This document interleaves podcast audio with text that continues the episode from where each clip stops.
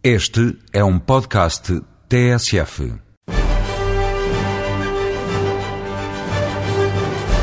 Em 1959, os grandes épicos de Hollywood eram efetivamente produzidos na Europa. Em Espanha e Itália, os estúdios eram permanentemente usados para a rodagem de grandes produções. Nesse ano, pediu-se em Itália, num casting para um filme de Hollywood, rodado na Cinecittà, pediu-se, dizia, Homens de Barba. Era essa a única condição para participar num grande épico histórico. Apareceram mais de 5 mil barbudos e quase todos foram contratados porque o filme Ben-Hur, é desse filme que lhes estou a falar, foi uma das produções que mais figurantes tiveram ao longo da história do cinema.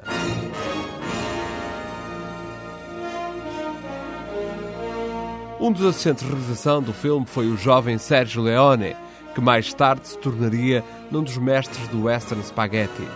A rodagem de Ben-Hur tinha tantos e tão grandes cenários que nos estúdios começaram a cobrar bilhete para visitas guiadas aos decors. E diz a contabilidade da época que durante os meses de rodagem foram mais de 25 mil os visitantes que se espantavam com a dimensão dos cenários, mais de 300, em gesso e cartão, que foram inspirados na pintura clássica e em réplicas em tamanho natural de diversos monumentos romanos.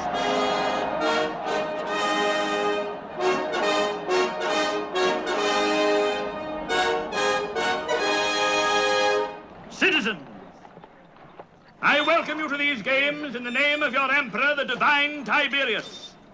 We dedicate them to his glory and to the glory of Rome, of which you are all part. The race begins. Hail Caesar!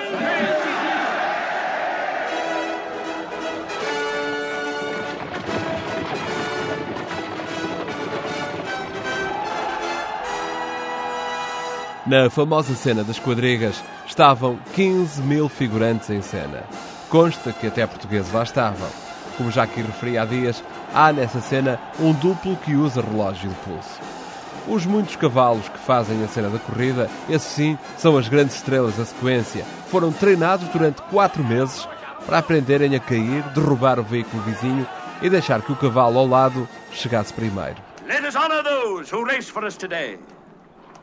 They come here from Alexandria, Messina, Carthage, Cyprus, Rome, Corinth, Athens, Phrygia, and Judea.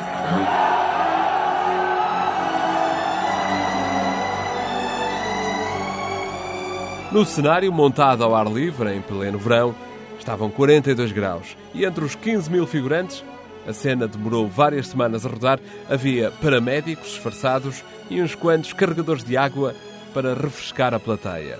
O efeito final é mesmo arrasador. Experimente ver. O filme, que estreou na América a 18 de novembro de 1959, é ainda hoje um dos grandes recordes de bilheteira. E durante anos foi o filme mais premiado pela Academia. No total, 11 Oscars.